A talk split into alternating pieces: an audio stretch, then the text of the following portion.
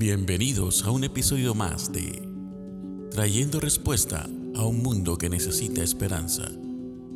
Con ustedes, Mónica Brusón.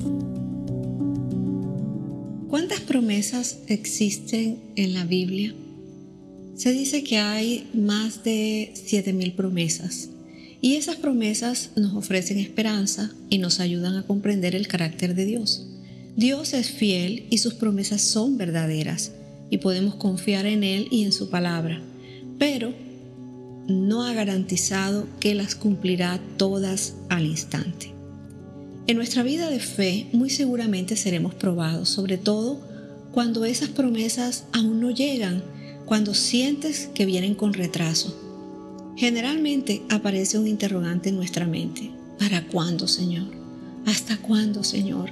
Señor, ¿por qué demoras tanto? ¿Cuándo será que este hombre va a cambiar? Señor, ¿cuándo será que voy a sanar? Dios, ¿por qué no me embarazo? Busco, busco y busco y nadie me contrata y no consigo empleo. Hay un personaje en la Biblia y es Abraham. Y la Biblia dice en Hebreos 11, 9 y 10 que por la fe él vivió como extranjero en la tierra prometida y vivió en tiendas de campaña lo mismo que Isaac y Jacob, que también eran herederos de la misma promesa, porque Abraham esperaba la ciudad que tiene cimientos firmes, la que Dios ha planeado y construido. Él fue un hombre que siguió a Dios con fe. Él se trasladó a un lugar desconocido, pero cuando él llega a ese lugar, ni aún allí pudo plantarse.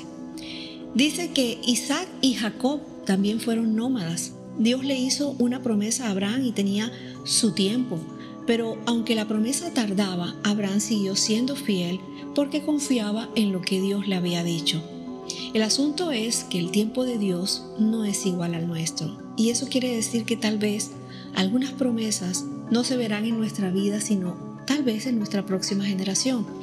Y es por ello que nuestra vida debe construirse y cimentarse sobre sus promesas.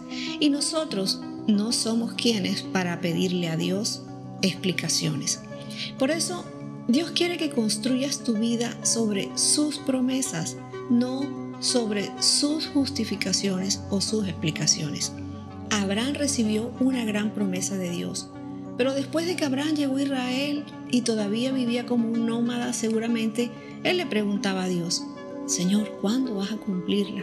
¿No te parece que ya es hora? Y la familia de Abraham, dice la Biblia, vivió en tiendas de campaña durante tres generaciones y él era un extranjero en su propio país. Puede que estés pasando por la misma situación y te estás preguntando, ¿cuándo, Señor? ¿Cuándo? ¿Cuándo va a cambiar nuestra situación? ¿Cuándo voy a ver el fruto de mi esfuerzo y de mi trabajo? ¿Cuándo voy a poder tener paz financiera y una buena salud? Y estás esperando esa respuesta. No malgastes este tiempo. Muéstrale a Dios tu confianza, porque mientras esto está sucediendo, estás madurando y como nunca, aférrate a sus promesas. Crecerás en carácter, fortaleza y fe. Gracias por escucharnos. No olvides compartir este audio. Que Dios te bendiga.